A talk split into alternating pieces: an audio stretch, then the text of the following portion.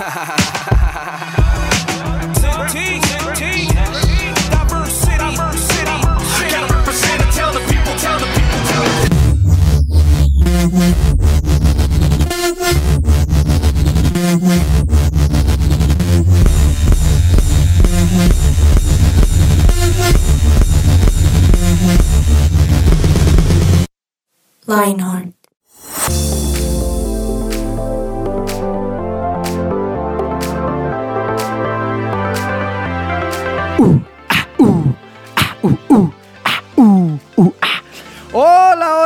hola, a todos los oyentes de Lionheart. Bienvenidos a un nuevo podcast. Qué alegría que se estén uniendo, qué alegría que le hayan da- da- cla- a- a- ala. Si no me entendieron, es culpa de ustedes. Tienen que aprender el nuevo idioma que se habla, el nuevo lenguaje. Es un chiste. Estoy, estoy emocionadísimo de poder estar con ustedes una vez más y más en un programa como este que ya se dieron cuenta cuál es el título. Si le dieron clic al play, seguramente es porque se sienten identificados y quizá han tenido algún tipo de miedo hacia el futuro. ¿Qué rayos, che? Pero no estoy solo, acaban de escuchar la voz más hermosa que existe en el universo. Por favor, démosle una bienvenida a Chrissy Corson, mi esposa, hola preciosa. Hola, el hombre más lindo del mundo. ¿Qué más? ¿Cómo estás? Bien. Hola, ¿Lista ¿qué para este programa? Emocionada. ¿Tienes miedo al futuro? Mucho. Miedo al futuro. No tenemos miedo.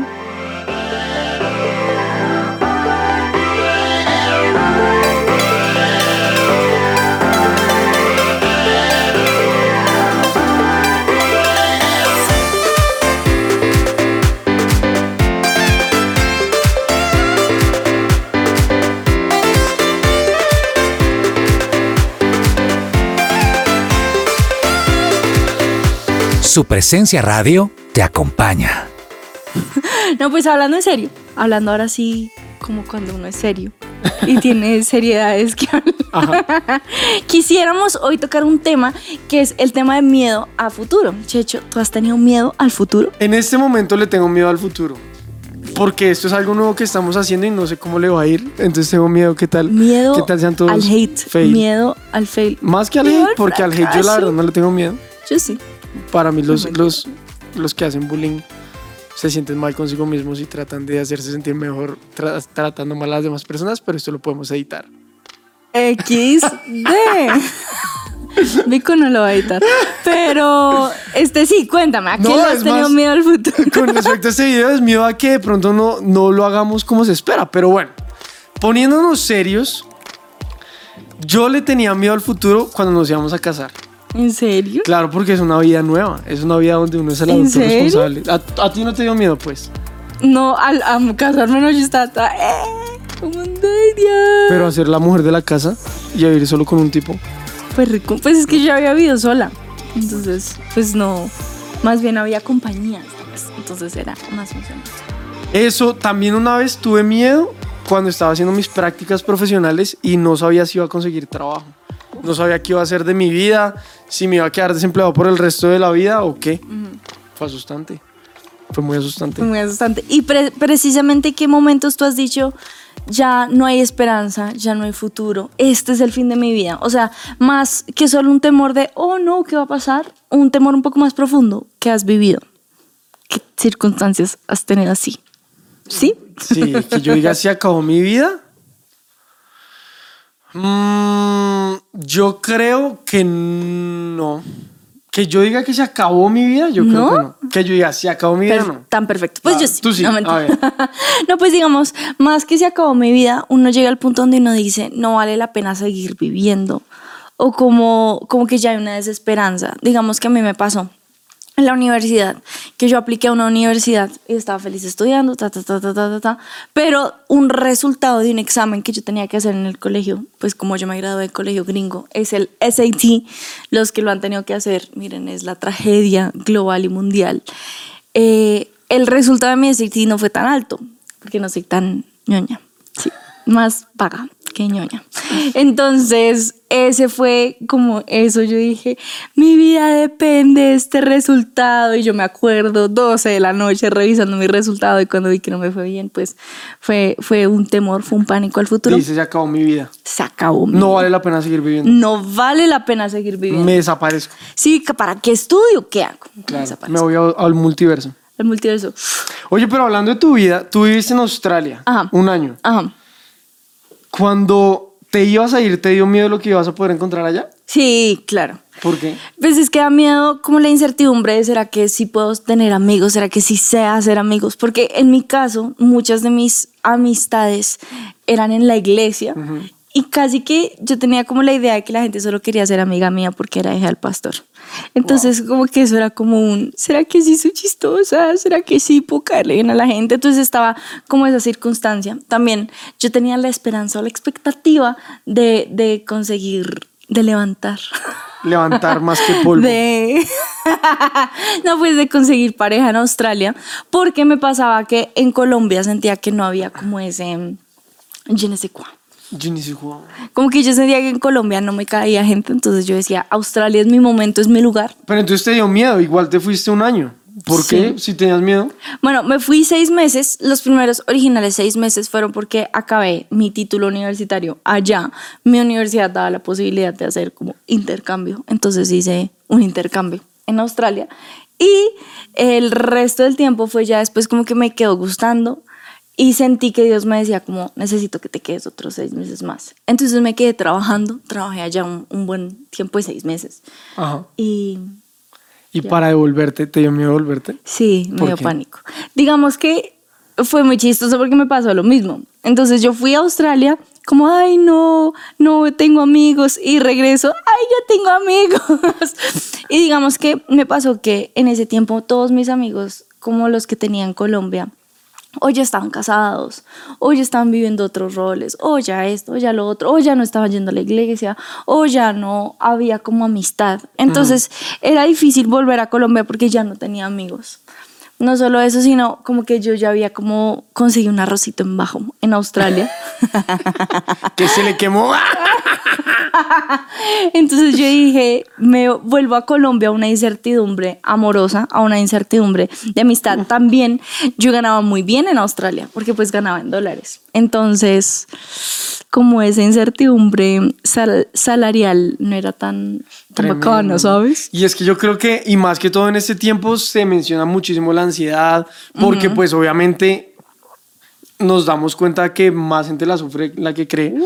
Pero me puse a leer ahí y dicen, o, o encontré un término que es ansiedad anticipatoria, que es como el miedo al futuro. Chechu sí se preparó para este es podcast. es Yo improvisé un poco más. Como que uno se anticipa tanto que a uno le da ansiedad el futuro, lo que, lo que tú estás diciendo, como, ¿será que sí consigo? ¿Será que no? Pero si uno lo piensa bien, realmente son situaciones irreales. O sea, es algo que uno se está imaginando que va a pasar, Es cierto. pero que realmente, ¿cuáles son las posibilidades de que realmente pase? ¿Sí me explico? Es como una, como que me imagino ese universo, el peor panorama, porque uno se imagina el peor panorama, ¿no? Sí soy. Cuando yo estaba en las prácticas, yo era todo, voy a quedar sin trabajo, no voy a poder sobrevivir, pero ¿de dónde sacaba ¿Quién esa idea? dijo? Sí, según... Sí, qué buen punto. Ya tenía seis meses de prácticas, estaba, me iba a graduar de la universidad, seguramente iba a conseguir algún tipo de trabajo, pero uno de ansiedad anticipatoria, uno empieza a imaginarse el peor panorama, que yo me imagino que era lo que te pasó a ti. Me voy a ir a Australia sola, no voy a conseguir amigos, me voy a quedar como un champiñón, como un ermitaño. Me voy a volver a Colombia, voy a quedarme soltera o algo por el estilo, ¿o no? Sí, tengo miedo. Sí, confirmo.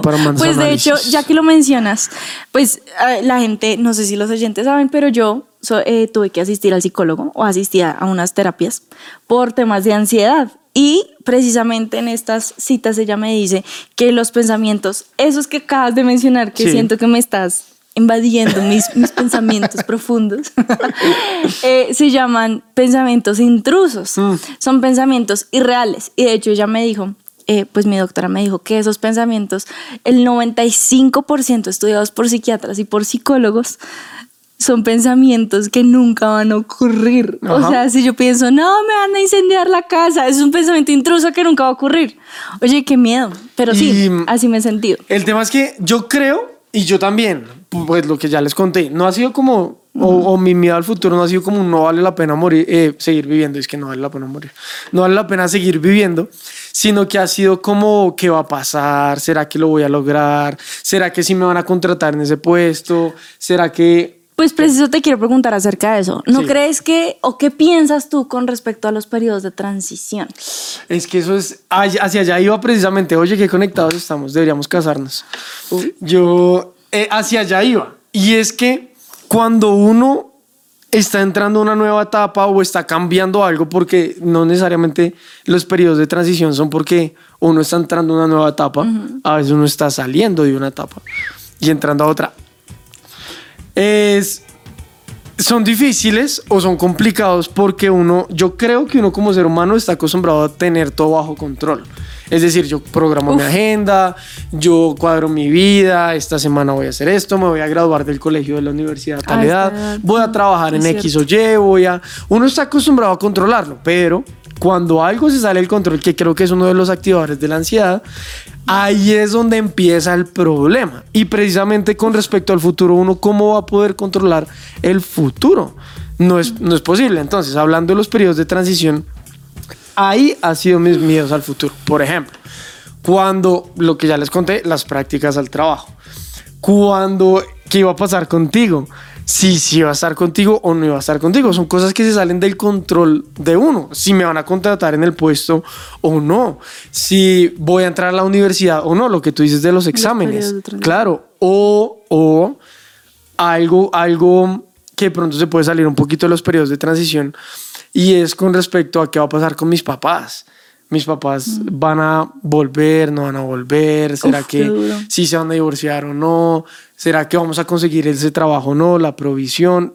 O, o- o, sí, quizá parejas que van a tener bebés. Tremendo. Cualquier cosa que se salga del control de uno, yo creo que genera esa ansiedad. miedo ese- al claro, futuro. ese Uf. Miedo al futuro. No tenemos miedo. Sí. Este, bueno, y también esto me lleva a mi última pregunta, que es, ¿tú qué sientes con respecto a los nos? O sea, yo qué sentí cuando recibí este examen del SAT.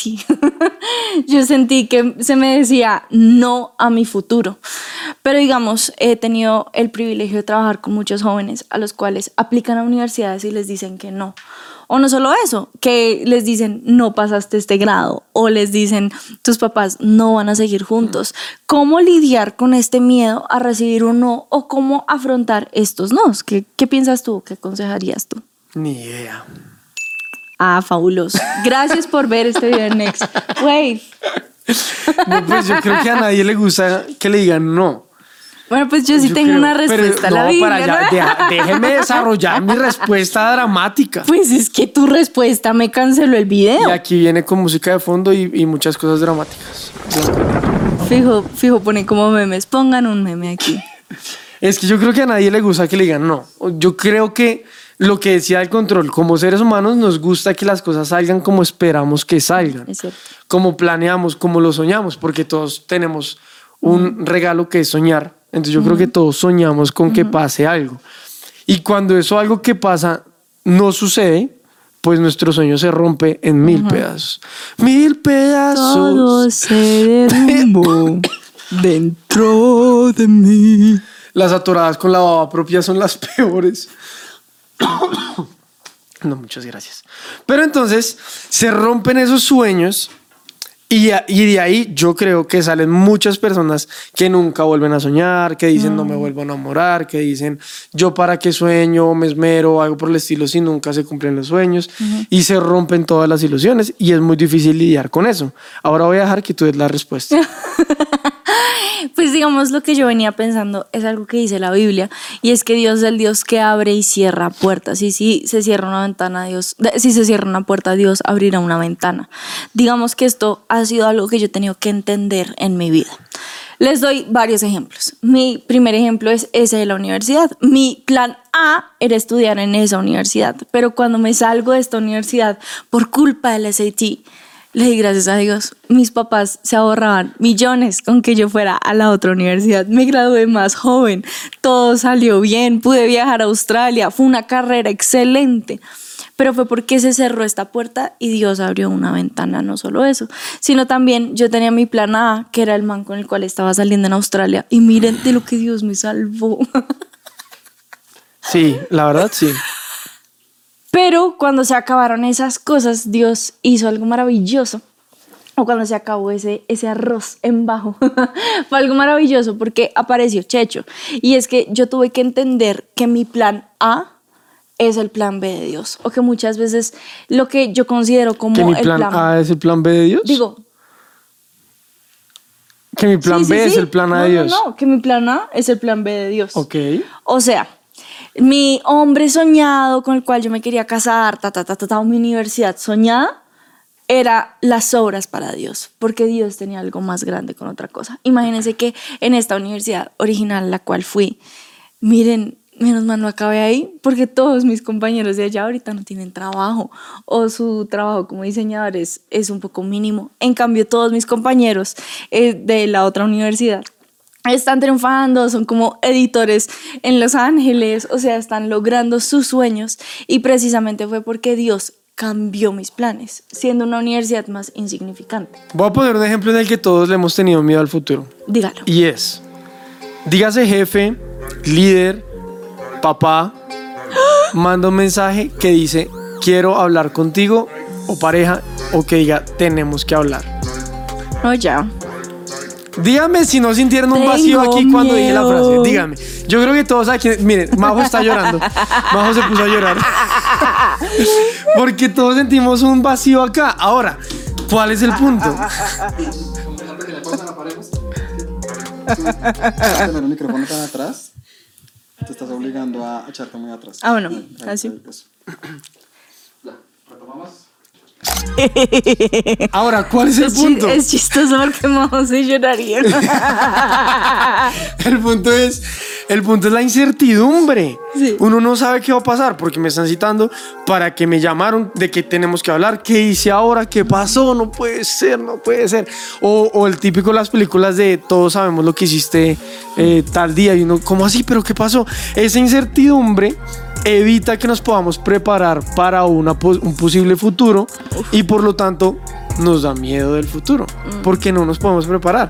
A mí me pasó cuando estaba a punto de hablar con tus papás para ver si salíamos y eso, yo tenía mucha incertidumbre. Yo no sabía si les iba a caer bien, si no les iba a caer bien, si a mi cuñadito le iba a caer bien que está ahí parado mirando la cámara. Hola, cuñadito. Por si acaso, ¿Qué? el cuñadito, que también lo está editando, él li- literalmente fue la única persona que me gustó que a él le cayó bien. Literal, todos los que me gustaban, él era todo como... Pero con él fue todo, me gusta. Pero entonces cuando yo iba a sacar cita con tus papás para mi cuñadito también me cae muy bien. Es el mejor. Sí, Le están sobando la cabeza en este momento al cuñadito. Está haciendo consentido. Muy bien. Sé consentido. Sé consentido. Pero como, como tenía esa incertidumbre, yo ¿Y son tenía miedo. dispersos en Next Wave? Sí, tenías miedo. Como que- Entonces, por sí. eso tenemos que tener amor por las demás personas. Y hay que perdonar. Porque si no perdonamos, pues no hay perdón. Así como si no hay confianza, pues no confías. Y cuando no hay temor, no tienes miedo. Entonces, Volvamos. ¿Dónde el- estamos? cuando fui a hablar con tus papás, yo tenía siempre, siempre, yo tenía una moto, yo me acuerdo que yo llevaba en la moto. Yo llegaba como, como todo motero sabe que uno llega oliendo a polvo, a smog, a humo horrible, uno empieza, y las manos. Entonces yo, yo me parqueaba una cuadrita antes de la casa de ella, sacaba la loción de la maleta y me ponía loción para no llegar oliendo feo.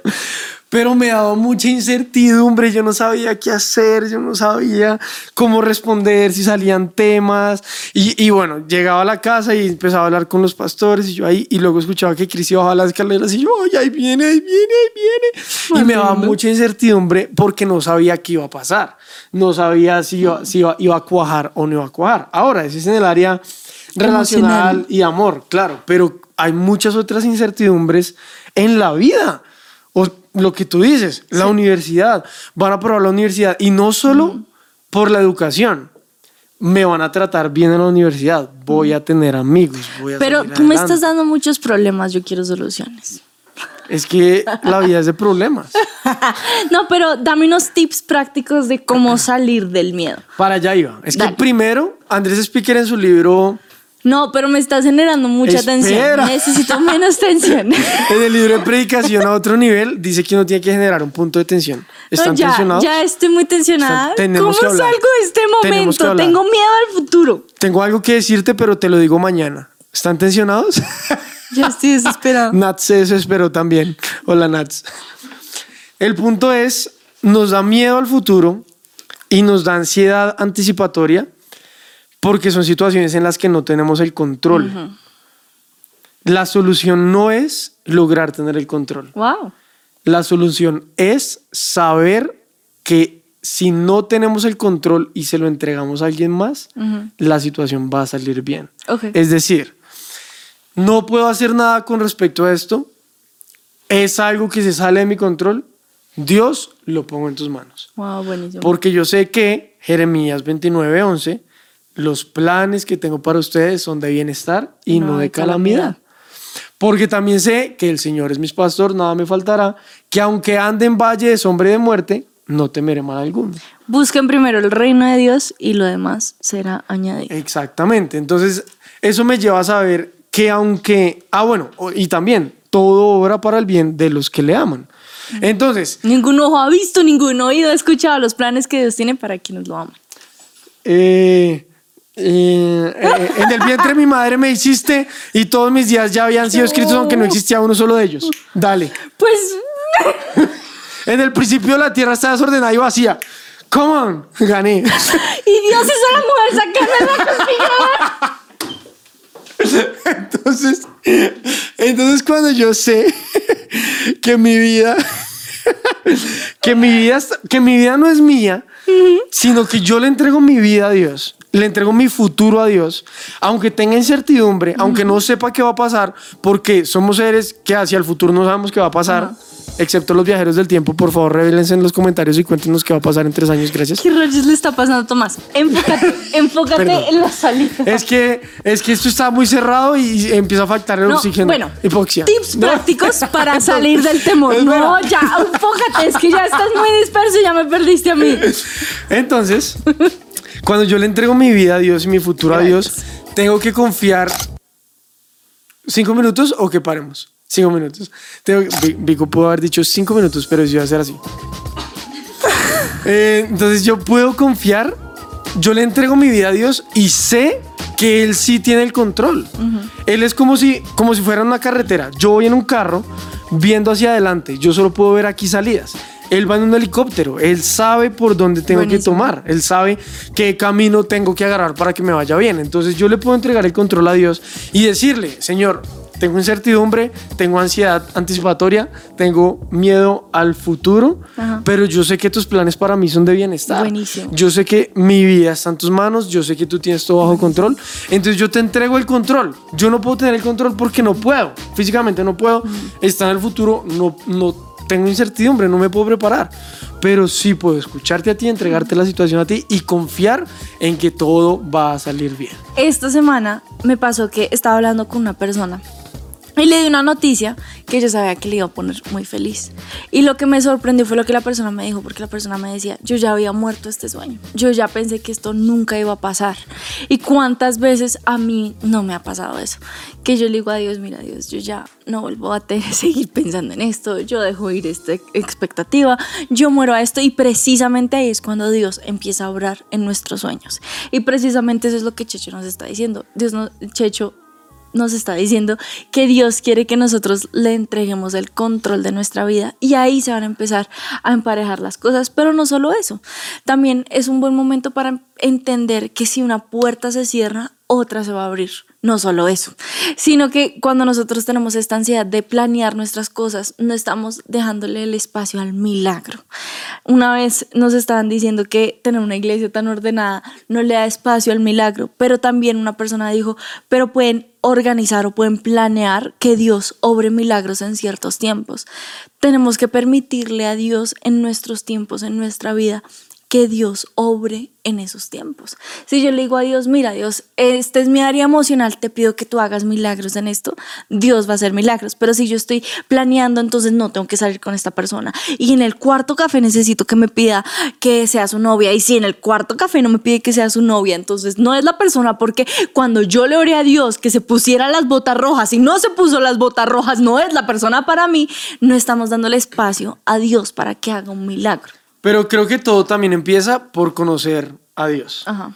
Si yo no conozco a Dios, voy a dudar de que Él tenga planes buenos para mí. Uf, buenísimo. Voy a dudar de que Él me ame, de que Él esté conmigo. Pero si yo lo conozco, voy a saber que sus planes son buenos. Buenísimo. Voy a saber que Él tiene lo mejor para mí, que Él me ama, que Él sueña conmigo. Pero cuando no lo conozco, cuando no conozco su carácter, cuando pienso que es un Dios malo, que es un Dios distante, ahí es donde puede que mi miedo al futuro me sobreabunde y me resista a entregarle el control a Dios. Había Checho mencionado otro tipo de personas que ya ni siquiera planean. Aquí estamos hablando de los psicorridos que planean todo, pero también hay personas que ya han tenido tantas decepciones que ya no planean, sino que ya lo dejan ir, que ya lo sueltan. ¿Qué pienso con respecto a estas personas? La Biblia dice que Dios, eh, que la palabra de Dios es una luz a mis pies, una lámpara a mis pies y una luz a mi sendero. ¿Y qué significa este versículo? Que Dios va a guiar paso a paso cuál es ese plan para nosotros y nos va a llevar a ese gran plan que vemos hacia el futuro. Entonces Dios nos dice, ve hacia el norte, que en el norte tengo algo bueno para ti, pero cada día va guiando nuestros planes. Y eso es lo que nosotros tenemos que permitir que Dios haga al conocerlo. Dios te entrego mis planes, también empiezo a caminar hacia tus planes para mí, pero confío que tú eres el que guía ese sendero para mí. Y también la Biblia dice, para cerrar, para terminar. La Biblia dice, el hombre hace sus planes, pero Dios dirige sus pasos. Buenísimo. Entonces yo puedo hacer mi plan, pero dejemos que Dios sea el que dirija, nuestros pasos. Me encanta. Y eso ha sido todo. Gracias por conectarse y nos vemos. Somos Lionheart.